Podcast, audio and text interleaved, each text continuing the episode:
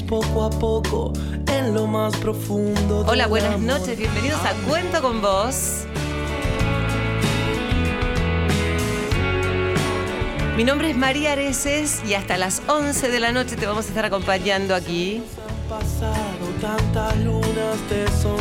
Ya les estoy presentando a mi compañera de la TV Pública. La pueden ver de 8 a 9 de la mañana, ¿eh? Por la TV Pública, contándote las noticias. Hola, Gisela Bayone. ¿Cómo va? Muy buenas noches. Qué linda noche además tenemos. ¿eh? Sí, Con- me encanta la ropa que te trajiste. Te trajo un vestido largo, negro, lleno de lentejuelas y unos tacos altísimos, súper elegantes. Es estás. que los jueves es día de peña, después nos vamos a la peña, ¿no? Absolutamente, sí, sí. Nos vamos a la peña con una amiga que vino hoy a visitarnos. Claro, en Santa Fe por lo menos los jueves es día de peña. Oh, me encantó, me voy a Santa Fe.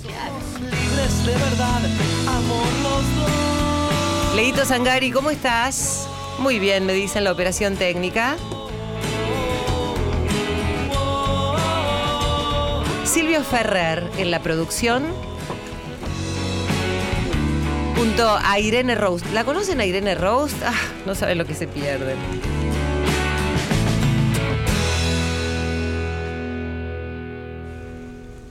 Las caricias. El que nos atiende a todos y nos dice cómo nos tenemos que manejar en la vida, igual no le damos mucha bola, es Ari Ilu. Hola Ari. Hola María, ¿cómo va? ¿Cómo estás? Contento de estar acá con vos una vez más. Sí, claro. Gracias por la invitación. No, por favor, ¿cómo anda Freud? Excelente. Muy bien. Bueno, y ya le damos la bienvenida a una amiga de la casa. Ella se canta todo. Es una cantautora argentina.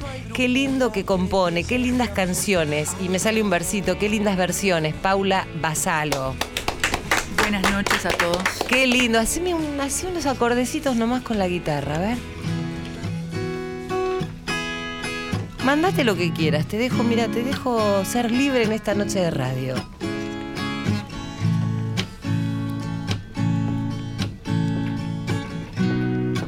El arte está para compartir. Ah, El arte bueno. está para cantar. Todos juntos. Todos los que están ahí escuchándonos en los autos, en sus casas. Viajando, ¿por qué no? Sí, capaz que cantan con vos al mismo tiempo, A ¿no? ver. Si a tu corazón yo llego igual, todo siempre se podrá elegir. No me escribas la pared, solo quiero estar entre tu piel. Y si acaso no brillara el sol y quedara yo atrapado aquí, no vería la razón de seguir viviendo sin tu amor.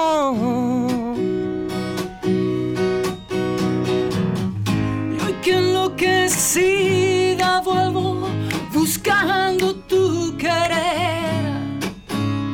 No queda más que viento, no, no queda más que viento. Y si acaso no brillara el sol y quedara yo atrapada aquí, no vería la razón de seguir viviendo sin tu amor. La.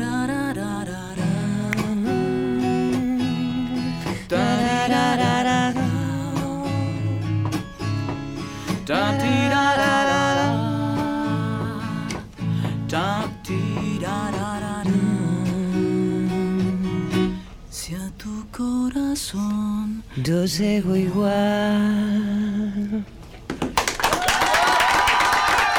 Una Paulita, gracias. Qué linda versión. Pero acá yo quería que canten dos chicas que vinieron a visitarnos también.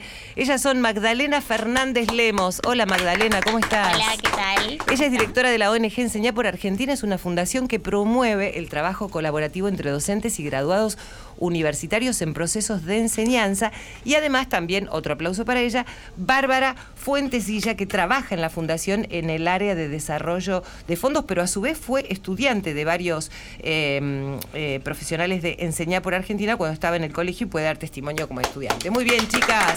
Qué jóvenes que son, Magda y Bárbara. ¿Cuántos años tienen? Yo tengo 29 años. Ah, parece más chicas igual, ¿eh? Yo tengo 21. 21 y 29. ¿Y vos fuiste alumna de algunos profesores de Enseñar por Argentina? Contame tu Sí. experiencia. Bueno, eh, yo fui alumna de profesionales de Enseñar por Argentina y también de graduados de la fundación, que nosotros lo llamamos alumni. Eh, y bueno, nada, como cuando estaba en el secundario tuve que dejar el colegio como por un año porque tenía que trabajar y tenía que estudiar y tengo una familia como con muchos hermanos y muchos problemas. Y nada, como siempre quise terminar de estudiar, pero sí o sí tenía que trabajar. Entonces lo dejé el colegio, pero siempre tuve en mente que quería terminar el colegio. Eh, también pasé por trabajos muy difíciles, trabajar en negro y trabajar en, gastronomía, y es como muy duro, muy pesado. Entonces, siempre, cada vez que me pasaba algo feo en el trabajo o alguien me trataba mal, como que tenía en cuenta que sí o sí necesitaba seguir estudiando para mejorar mi trabajo. Eso te enseñó a saber qué es lo que no querías. Exactamente. Me enseñó justamente a saber qué era lo que no quería, el lugar donde no quería estar y lo que me ayudó a llevarme eh, al lugar donde quería estar, digamos mi puente, fue, fueron los profesionales de enseñar por Argentina. Eh, yo en- estaba estudiando, en un momento empecé a estudiar en un bachillerato para adultos, pero tuve que dejar.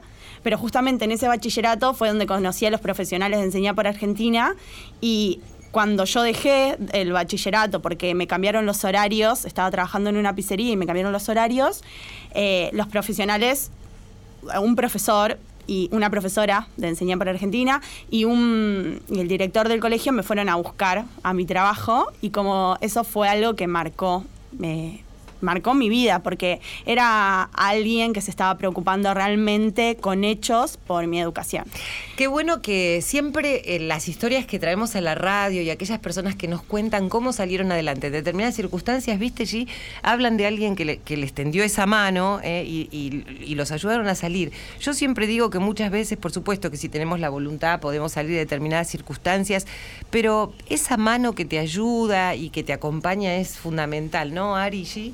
Sí, igual te digo, mira, hay un dato para que tengamos en cuenta a propósito de la historia. Eh, según el Observatorio Argentino por la Educación, cada ocho minutos un estudiante abandona la secundaria. Son más de 150 por día y 57.023 al año. ¿Alguna vez formaste parte de esa estadística? Pensá que en el último censo, en 2010, más de 4 millones de adultos habían abandonado la secundaria y la mayoría por situaciones similares a la tuya, porque necesitaban trabajar, porque no tenían otra forma.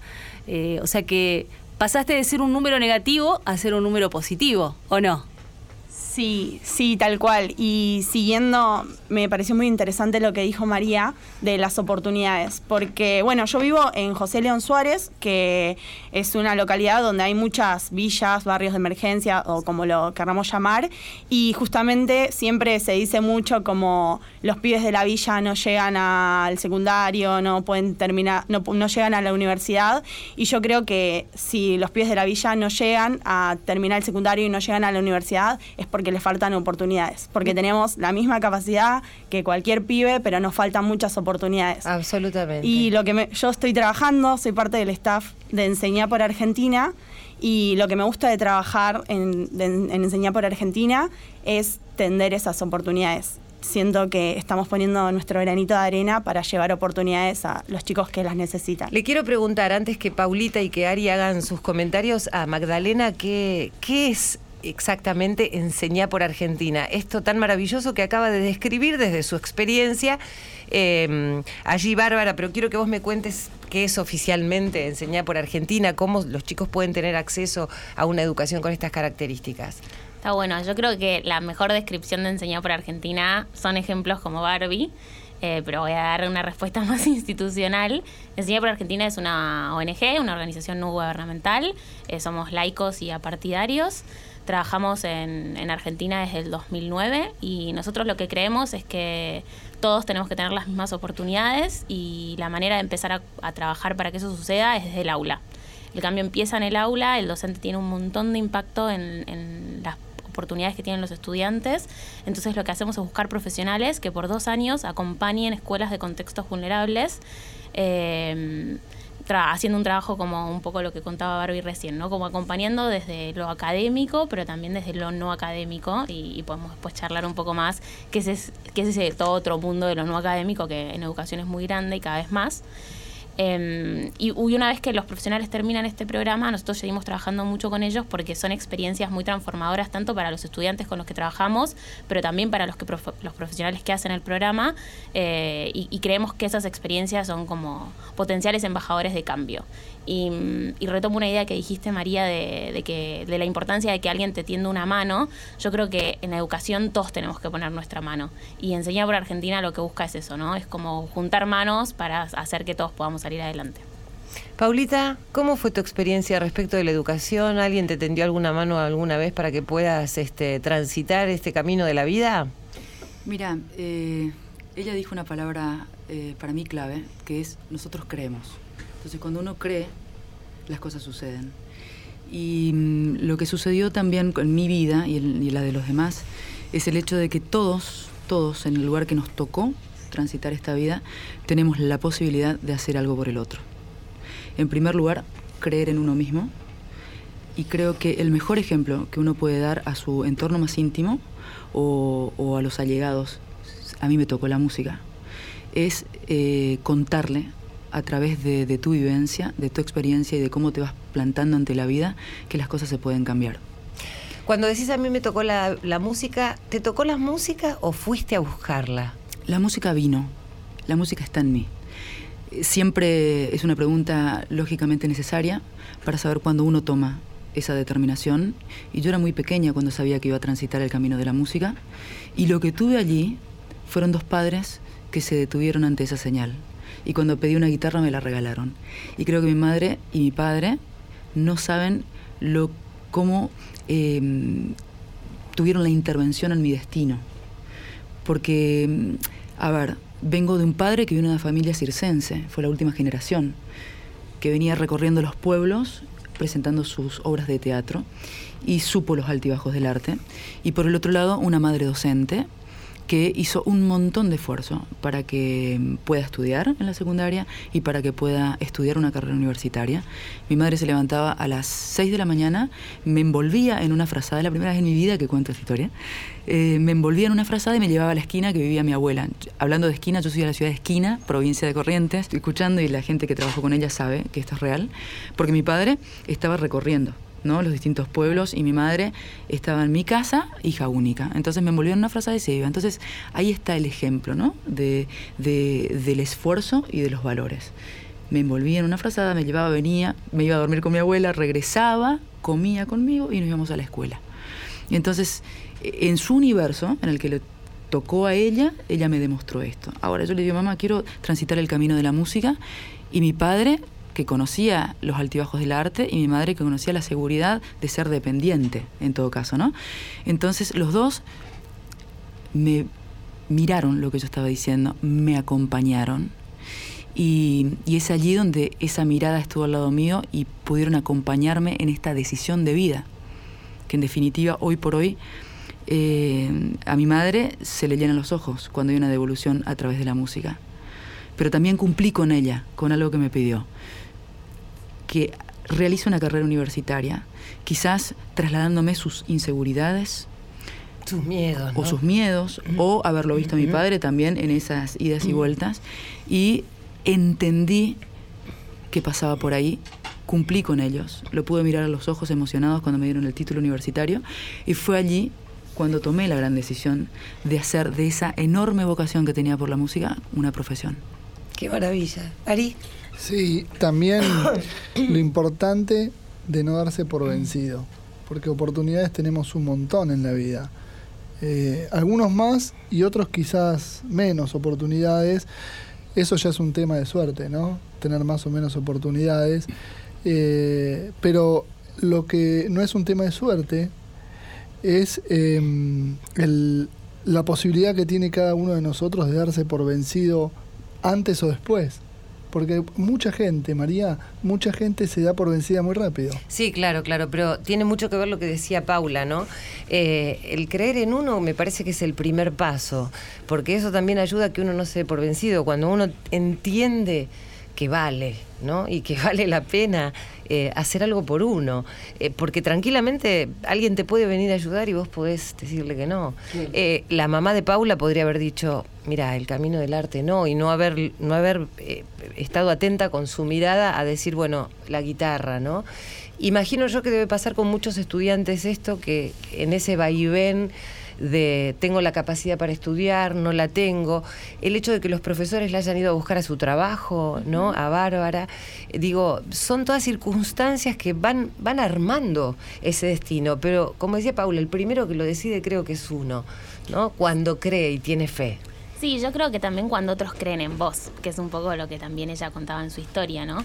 La importancia de, uno poder creer en sí mismo, pero eso también se da mucho cuando a través de la mirada de otros. Entonces, si hay alguien que cree que vos podés, después vos crees que podés. Y eso en un aula está muy probado. Como si un docente piensa que sus estudiantes no pueden, les va peor que con los que cree que sí pueden. Incluso cuando tienen el, como las mismas condiciones en todas las otras, en todos los otros ámbitos. En tu caso, Bárbara, después ¿Qué, pasó cuando lograste ese objetivo, cuando lograste conseguir el título? No te quedaste con los brazos cruzados, está claro que seguiste tratando de ayudar a otros. Contanos cómo siguió esa historia. Bueno, eh, me quiero, quiero decir una cosita sobre lo que estaban hablando, que sí es, o sea, hay que creer en uno, pero hay muchas cosas en la vida de muchos jóvenes hoy en día en Argentina que se, a los cuales se les hace difícil creer en uno, porque llegas a tu casa y tenés un par de zapatillas que tenés que usar todos los días para ir al colegio, entonces lo tenés que lavar a la noche y se tiene que secar a la mañana, y si llueve, las zapatillas no se te secan y no podés ir al colegio, ese día no hay cena en tu casa, tenés 10 hermanos y tu hermana de un año no tiene pañales, y es difícil creer en uno en esas circunstancias, cuando no tenés para comer, cuando no tenés ropa, cuando no tenés un baño, porque en las villas no hay baños, algo que ustedes, ustedes saben que llegan a sus casas y tienen una ducha con agua calentita y yo llegaba a mi casa y tenía un balde y una taza y me tenía que arreglar. Entonces es muy difícil creer en uno y también creer en uno cuando todos te dicen que no podés. Entonces también la mirada del otro, que haya un profesor que te diga, Barbie, vos podés, porque mirá lo que valés, mirá lo que conseguís, mirá lo que luchás también nosotros somos construcciones de lo que nos dicen. O sea, no lo digo yo, lo dice como un sociólogo muy conocido, dice que somos lo que nos dicen que somos. Y eso yo lo siento muy real. Como a mí me decían, vos venís de una villa, no podés, sos pobre, no podés. Y yo cuando estaba trabajando y diciendo, tengo que terminar el secundario, estaba lavando los platos en una bacha y decía, no, pero soy pobre. Me dejo de volver con esto. Mi mamá no terminó ni la primaria, mi papá no terminó el secundario. ¿qué voy a poder yo? ¿Y te enojaste con alguien alguna vez por esa situación? Y yo me enojé, sí, con mis papás, pero no los culpo porque ellos tampoco tuvieron las oportunidades. Me enojé conmigo muchas veces. Me enojé con el mundo, con los, con el con los presidentes, con, con, la gente que no hacía nada, que no ve a la gente que no puede. Me enojé mucho, sí, muy, estuve muy enojada. ¿Puedo decir algo? Sí, claro. La escucho atentamente. Eh, y creo que, tus padres eh, eh, te dieron mucho más de lo que vos pensás, porque vos sos hoy eso que sos cuando pudiste vivir esa experiencia, porque la internalizaste y porque te sirvió como, un, como, un, como una fuerza interior que quizás a veces uno puede ser consciente de eso, a veces no. Em, hay, un entorno que siempre te está mirando, pero lo importante, a ver, cuando yo digo cada uno desde el lugar que le tocó en la vida, también es, puede, puede compartir sus experiencias y su vivencia, y voy a compartir desde el arte, porque por ahí te ven arriba de un escenario y todo es maravilloso, todo brilla, las luces, todo. Pero hay que transitar un montón de cosas para estar ahí arriba y poder compartir. Y lo que aprendí en todo este tiempo, que hoy lo disfruto enormemente a cantar y lo que se genera a través de las canciones, es cuando aprendí a no mirar al otro como un juez. Porque también sobre el escenario se mira a la gente como un juez. Y quizás eso influya en la carrera que vos estás desarrollando y para lo que vos viniste a la vida. Totalmente. Vos sabés que eh, eso es algo que te lo da inclusive la madurez el tratar de empezar a pararse bien en la vida, lo emocional. Gisela y yo, por ejemplo, lo sabemos muy bien desde el lugar también desde donde habla Paula, porque nosotros tenemos un, un, trabajo que está muy expuesto siempre, ¿no? A nosotros nos escucha muchísima gente, hay gente que está en su oficina y tiene el juicio de sus compañeros, sus jefes. Nosotros por ahí tenemos el juicio de muchísima gente que no conocemos, como a vos, la gente que te va a ver a un show, ¿no? Y cuando uno deja que todo fluya y empieza a sentirse mejor con uno mismo y a saber que lo que da, en el caso de la música, con el corazón, en el caso de, no sé, de, un periodista sabiendo que está haciendo lo mejor para la sociedad, porque creo que esa es nuestra función y de comunicar desde el mejor lugar, uno empieza a fluir. A veces hacen falta años, ¿no? Y cuando uno lo aprende de chico es maravilloso, porque en la vida es muy diferente y uno puede eh, vivir esa experiencia mucho antes. Vamos a compartir eh, un poquito de música de Paula, lo que quieras, si querés ponemos algo o lo tocas en vivo, lo que No. vos tengas ganas. Está acá con la guitarra, es una genia cada vez que viene. Quiero regalarles algo, porque tiene que ver, todo tiene que ver con todo, ¿vio? Entonces, yo soy cantautora, el primero era de Spinetta, se lo robé. Me encantaría haberlo escrito yo, pero no, no me salió ese. Eh, este tema se llama Tu mirada, y una de las cosas que me decían a mí cuando iba en aquel 2010 comenzar con mi primer disco ante la sociedad era, no, pero hacé cover, cantá, tenés que cantar, tenés la voz para cantar esto. la Claro, voz". y canciones que a la gente le Y va a a la gustar. gente le va a gustar. Y que sepa. ¿Está? Entonces, ¿qué es lo que hizo esta osada de la vida? Hice lo que sentía y empecé a escribir canciones porque siempre me manifesté de esa manera y hice un disco, pero contra la adversidad total como cantautora. ¿Sabes lo que es eso? El camino más largo que puedes elegir dentro de la música y ir conquistando almas de dos en dos. Y cuando me decían, ¿por qué no cantás temas de otros? Que, que- que hay temas bellísimos, pero yo tenía ganas de compartir lo que tengo en mi mundo interior. Escribí este tema que se llama Tu mirada. Y hoy este tema lo tomaron las escuelas y, se lo, y cantan niños y me mandan videos. Y, y pregunto siempre, ¿por qué elegiste este tema? Entonces me dice, por lo que estás diciendo en la canción y estoy contando mi historia. Mis espaldas el camino recorrido. Traigo entre mis manos sueños para concretar. Oigo a la esperanza que me habla al oído. Y convoco día a día a mi voluntad. Ando los senderos que me dicen son debidos. Tantas puertas se cerraron, otras se abrirán.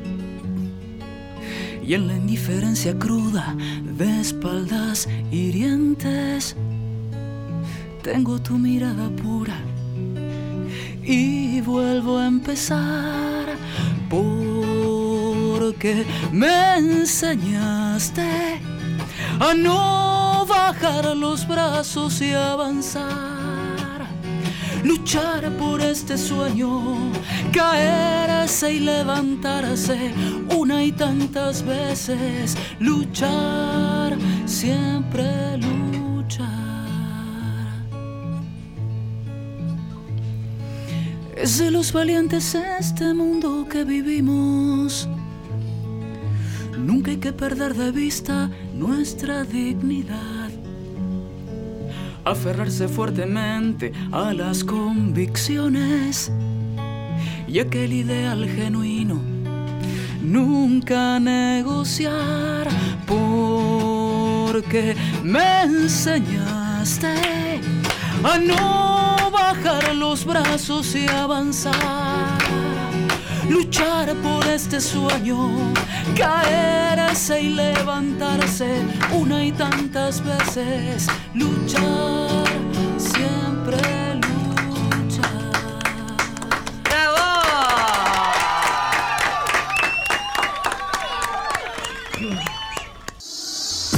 Cuento con vos, con la conducción de María Areces.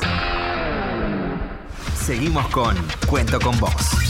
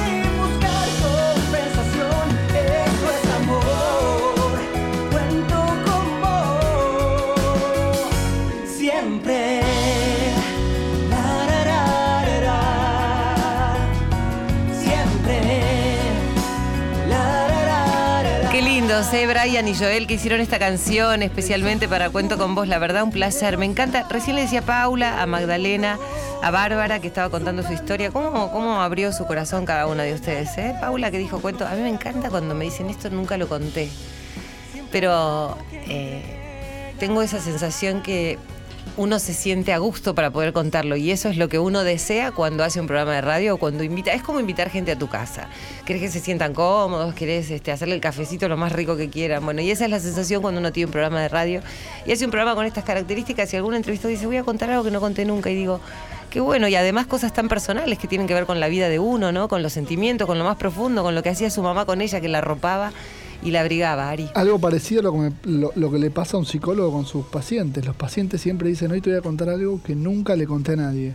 ¿No? En este Claro, programa tuyo. Sí, claro, claro, claro. Me imagino que debe ser esa sensación de bueno, este, qué de un bueno que- vínculo de mucha intimidad, de mucha profundidad, Sí. de mucha sinceridad. Sí. De hablar con gente que uno está cercana afectivamente. Sí. Eh, bueno, quería ampliar un poquito con, Magdalena para que me cuente un poco más de, lo que es enseñar por Argentina y de esta maravillosa idea, ¿no? De tratar de que todo el mundo pueda tener el acceso a la educación, pero además dijiste, esto va un poco más allá de lo académico. Me quedó esa frase y quería que me expliques de qué se trata. Tradicionalmente, cuando pensamos en la escuela, pensamos en la clase de matemática, en la clase de lengua, en los contenidos más. Los contenidos, en verdad, ¿no? Como que aprendimos fracciones, que leímos tal libro. eh, pero detrás de eso, el contenido debería ser una excusa y nosotros deberíamos estar pudiendo desarrollar habilidades. Las habilidades pueden ser académicas, que son las que también relacionamos más a la escuela. Una habilidad académica es, por ejemplo, la resolución de problemas o la comprensión lectora.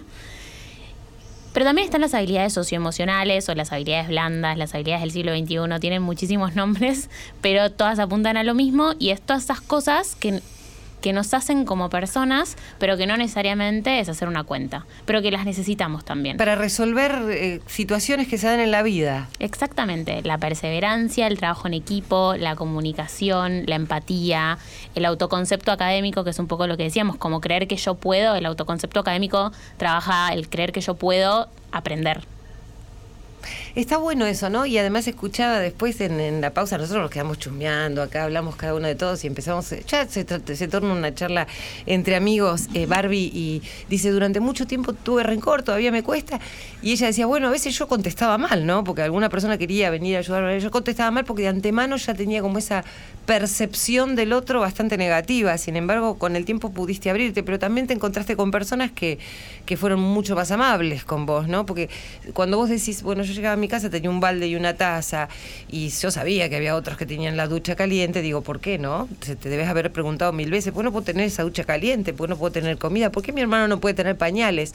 Y esas preguntas, imagino que a veces cuando no tienen respuestas deben ser difíciles de resolver. Y hoy mirándolo a la distancia, ¿qué sentís? Em, sí, siento que por mucho tiempo tuve mucho rencor eh, y también vivir en un barrio, en una villa, eh, también ves gente que estaba peor, porque a mí ponele nunca me faltó para comer y yo veía gente del barrio que le faltaba para comer y también es muy triste y te llenas de bronca.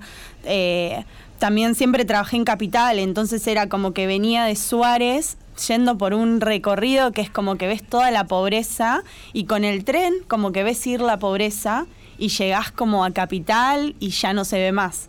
Y es como que llegás a otro mundo y tengo que ser otra persona porque estaba como ese concepto de que lo de la villa es malo. Entonces llegás y tenés que cambiar tus actitudes, tu forma de hablar, tus maneras, adaptarte a algo que es lo que la sociedad tiene como bien visto. Y me daba mucha bronca, me daba mucha bronca ver que, no sé, que había, yo iba a la secundaria en Capital y era como ver que hay chicos que, que tenían todo y a mí me costaba tanto y mucho rencor. Y con el tiempo, cuando empecé a tener oportunidades, que creo que es lo clave, y me recibí del secundario y empecé a trabajar en Enseñar por Argentina y se fueron dando las cosas, me, se me fue, ese ren- se me está yendo el rencor, pero siempre tengo como esa, esas inseguridades y esos miedos, porque creo que también el odio es por el miedo, por las cosas tristes que te pasaron. Sí, por la incertidumbre propia, ¿no? De no Exacto. saber hasta dónde puede llegar y qué puede llegar a pasar. Eh, Magdalena, hay de, seguramente muchas historias como estas. En 10 años de trabajo, eh, ¿con qué se han encontrado y cuáles son las satisfacciones que les dio esta tarea?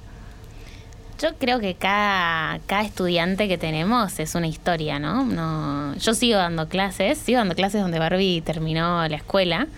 Y para mí cada uno de mis alumnos es una fuente constante de aprendizaje y de inspiración.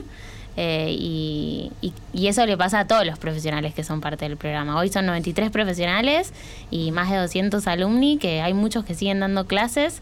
Y creo que todas esas historias son los que al final terminamos siendo, ¿no? Como yo no soy la misma después de haber conocido a Barbie, definitivamente. Eh, y, creo que eso es como ese cambio y con, reconstrucción de quienes vamos siendo es un legado increíble, porque después esas personas van a estar en otros lugares. eh, los que pasaron por las aulas por ahí hoy no están en un aula, muchos sí, muchos no, pero donde sea que estés, como ya no sos la misma persona, una vez que pasaste, que, que te atravesaron todas esas historias. Y me parece que esa es como la semilla de también empezar a generar otras cosas. Es que te debe retroalimentar además, ¿no? Permanentemente, porque hay que tener pilas para enfrentarse a cada una de esas historias, supongo también. Sí, para mí hay mucho sentido de posibilidad, de creer que las cosas pueden ser distintas y a mí me da mucho sentido de propósito. Como cada vez que conozco una historia que es muy difícil, a mí lo que me da es más compromiso, de, trabajar más y más para que las cosas sean distintas. Pensaba también en lo que decía Barbie en algún momento respecto de eh, su propia historia, pero imagino yo que a su vez entenderá que todavía hay muchos chicos eh, que están en la situación en la que ella estaba, a los que hay que tenderles esa mano.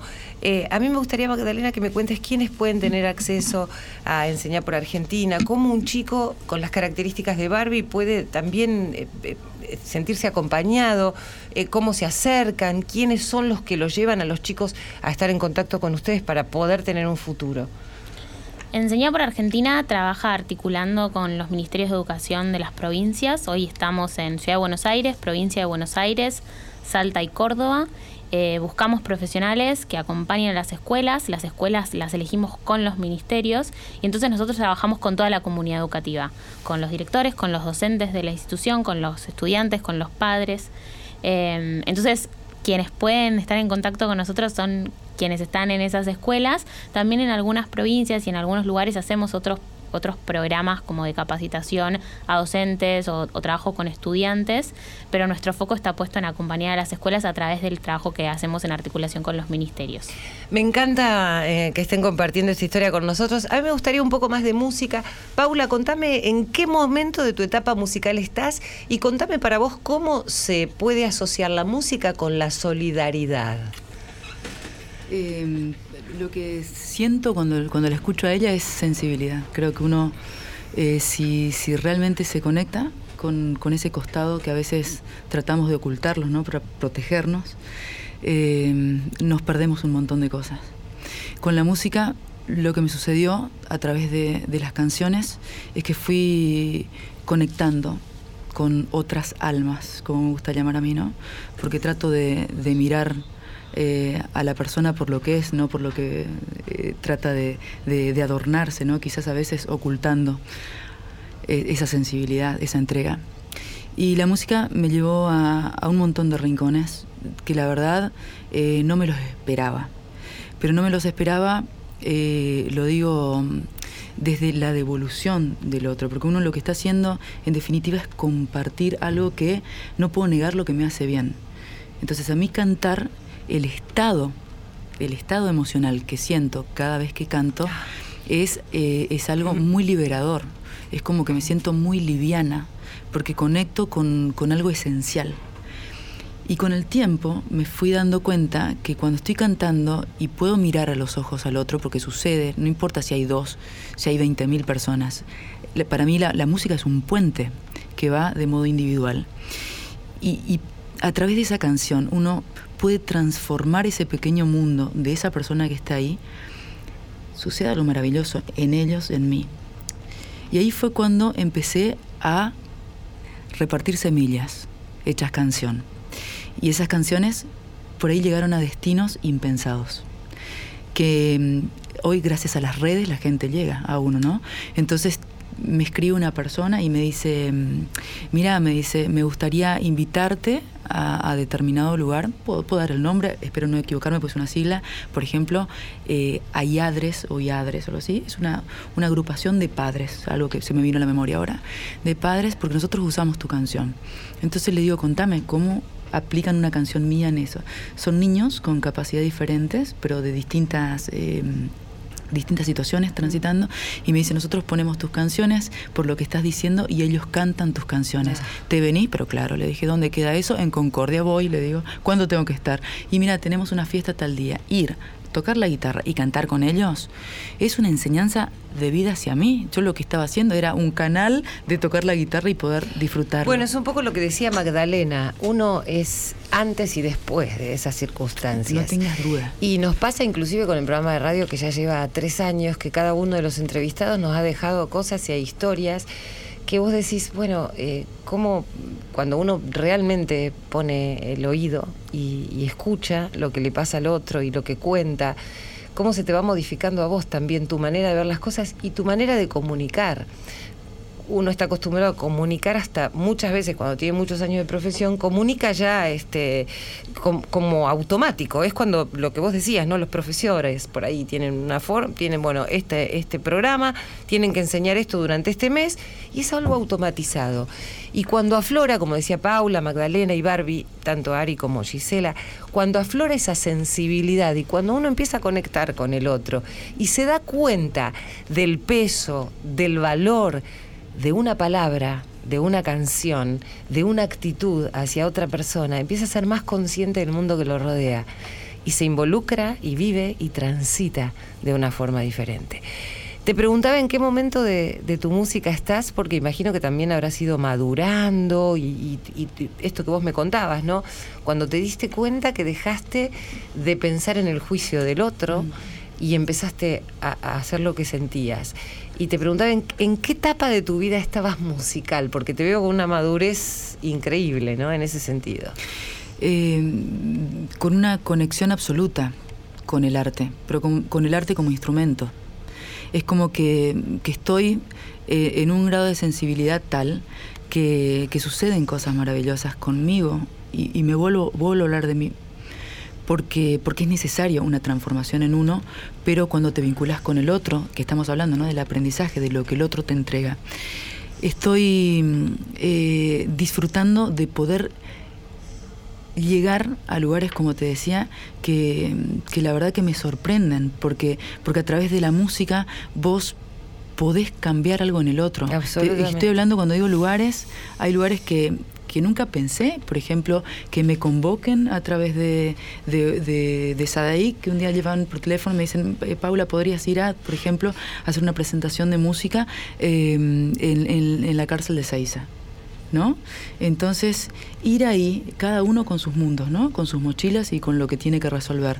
Pero cuando vos te das cuenta que a través del arte vos podés entregar amor a la otra persona y podés abstraerlo por un instante de lo que está viviendo, ahí te das cuenta que estás, te pusieron en ese camino por algo, ¿no? Y, Y, lo que se tiene que producir se produce. y lo que se tiene que producir se produce. Y te estoy haciendo paralelos, ¿no? De niños, sí, de esas sí. situaciones. Sí, no, es que es así, absolutamente. Ahora vamos a seguir también con las chicas. Bueno, les recuerdo, si ustedes recién se enganchan con el programa, les recuerdo que estoy con Magdalena Fernández Lemos.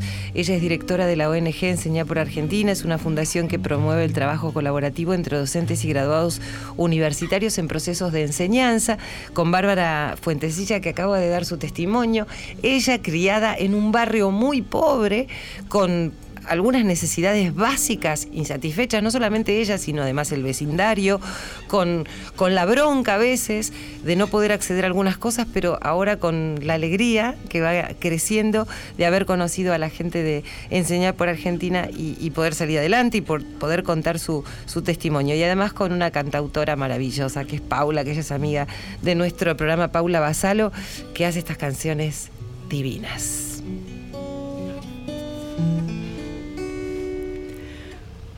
Búscame en las palmas de tus manos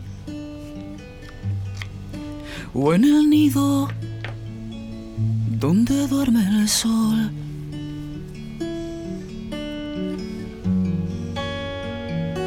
que yo estoy para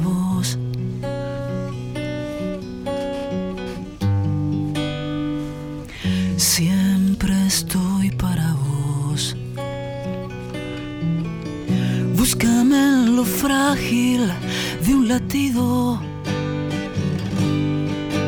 o en el viento que lleva mi voz.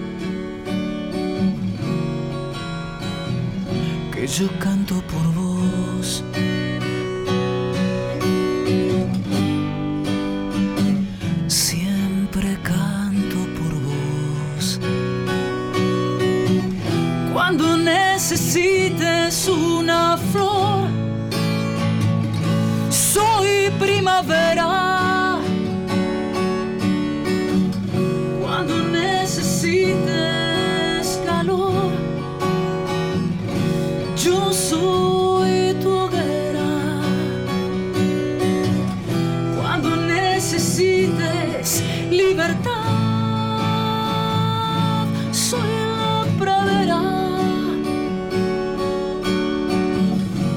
Cuando necesites regresar, yo soy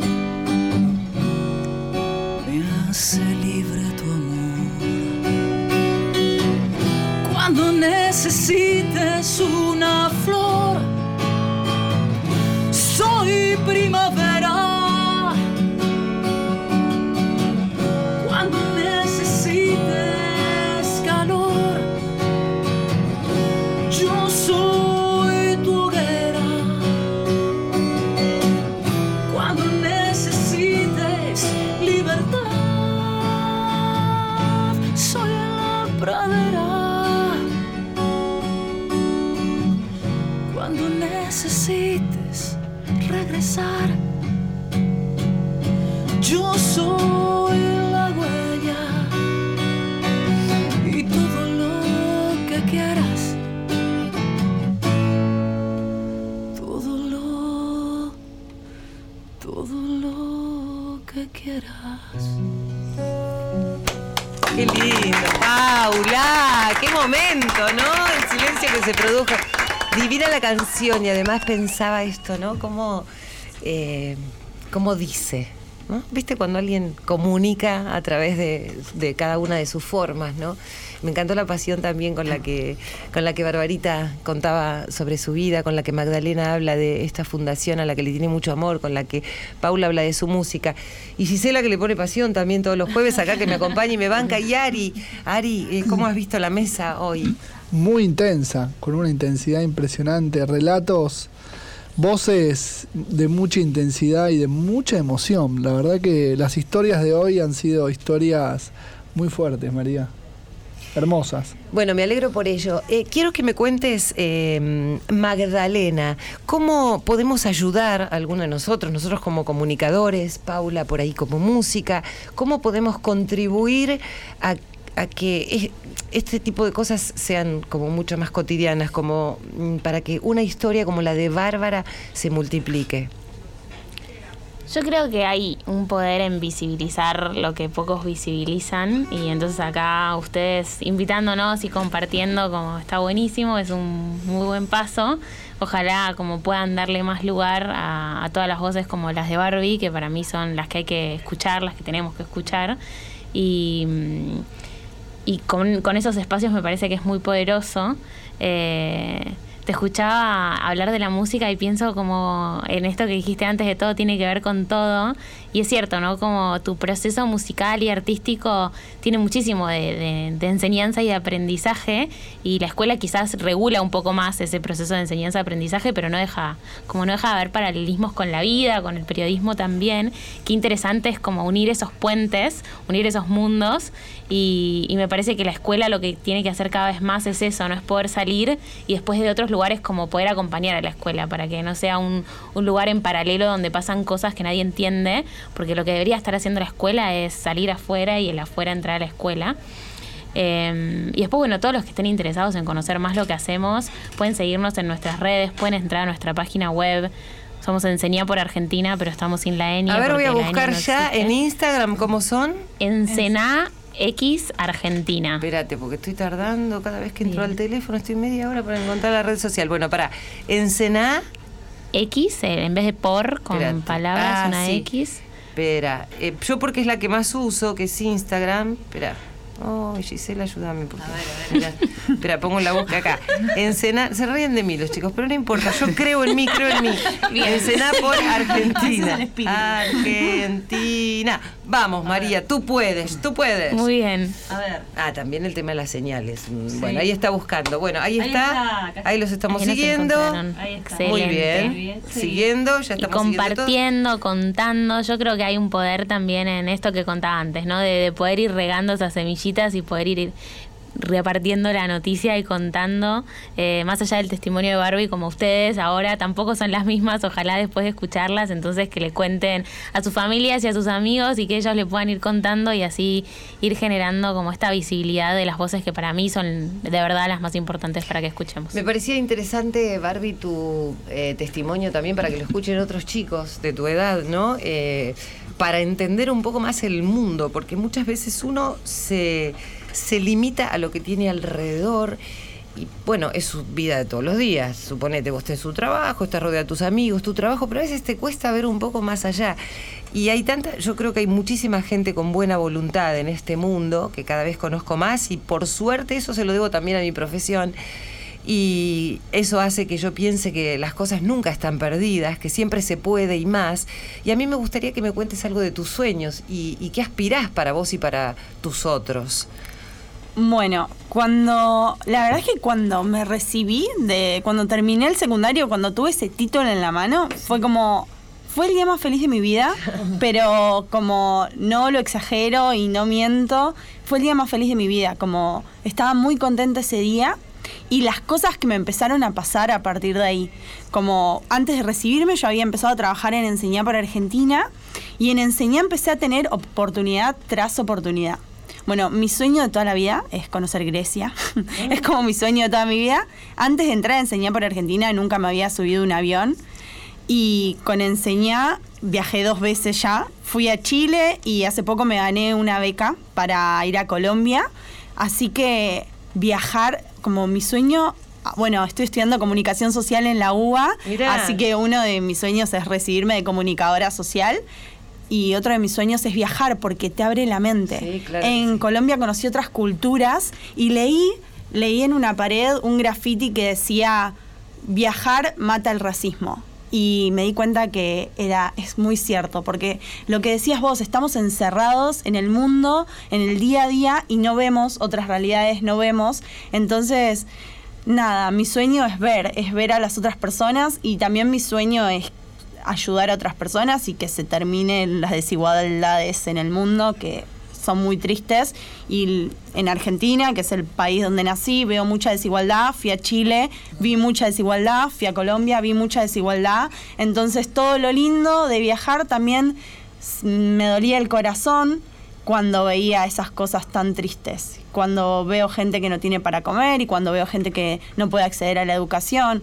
Entonces, mi sueño es seguir viajando, conocer Grecia, es seguir estudiando y es poder poner mi granito de arena para que algún día todos podamos acceder a las mismas oportunidades.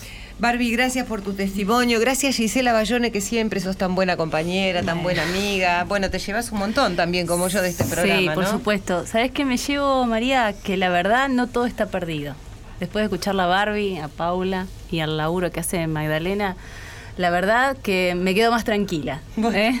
Todos, todos, la verdad que mm, yo siempre agradezco, ¿no? A ver, eh, eh, mira, como comunicadora social tenés un camino lindísimo para hacer este, y para hacer escuchar las voces de mucha gente que por ahí eh, no escuchamos habitualmente o darle visibilidad a aquellos que parecen invisibles. Magda, gracias también a vos por Gracias lo que a haces. ustedes. Eh, un placer haber podido estar acá. Para mí siempre es hermoso escuchar a Barbie de vuelta y seguir escuchándola y escuchándola soñar, que parece algo como capaz todos podemos tener y tampoco es tan fácil como a Barbie le llevó mucho tiempo construir esos sueños y hoy trabajamos para que muchos chicos puedan soñar Me también. encanta, vamos por Grecia ahora. Ari, gracias, ¿eh? Gracias María, a vos y, y un comentario final eh, de- sobre el programa de hoy, porque fue muy, muy, muy profundo. Me, siempre cuando escuchaba los relatos de cada uno pensaba una frase de Freud que dijo, nada, he sido un tipo afortunado, nada en la vida me ha resultado sencillo. Eso solo. Gracias, Ari. Paulita, gracias. ¿Qué más te puedo decir? Te abrazo con el alma. Gracias por tus canciones, por traernos siempre lo lindo de tu interior, que es esto que plasmas eh, primero en un papel, en una letra, que le pones esas bellas melodías. Así que muchísimas gracias. ¿eh? A, vos, María, y a todo el equipo, y la verdad que, que lindísimo lo que me ha tocado vivir, lindísimo esto de, de conocernos, ya son parte de mi vida, y qué hermoso escuchar repetir y repetir una palabra que se llama sueños, porque creo que estamos hechos de sueños. Es verdad. Cuando dejamos de soñar, ahí tenemos que replantearnos un Sí, poco. claro que sí. No hay que dejar nunca de soñar. Y se lo digo yo, que me parece que soy la más grande de todos los que estamos acá. Grande, por supuesto, en el sentido de, no voy a decir vieja porque, ¿no? Pero añosa, añosa, como los árboles. Bueno, allá detrás del vidrio hay otra que me parece un poquito más añosa que yo, pero no voy a decir el nombre, solamente las iniciales, IR. Y es productora de este programa. Gracias, Leito Sangari. Gracias Silvio Ferrer por la producción. Gracias Irene Roast por hacer cuento con vos conmigo todos los jueves. Chau, nos vemos la semana que viene y contá conmigo. No, no, no, pará, pará, pará, pará. Esperá, porque yo sé que cuento con vos. Nos despedimos con la música de Paulita. ¿Cómo no? Basalo. ¿Van a tararear conmigo una sí, canción? claro, por supuesto. Miren, ¿eh? Decinos en qué parte. Esto, es, es cortito el ver. dice, pregúntate, ¿cuándo fue la última vez? ¿Esto lo canto en el público? A ver. He venido a pedirte que no te entregues. Hay tanto tiempo por andar y recorrer. A ver, pregúntate, ¿cuándo fue la última vez que disfrutaste del camino sin la ansiedad de llegar a destino? Pregúntate, ¿cuándo fue la última vez? Pregúntate, ¿Cuándo fue la última vez?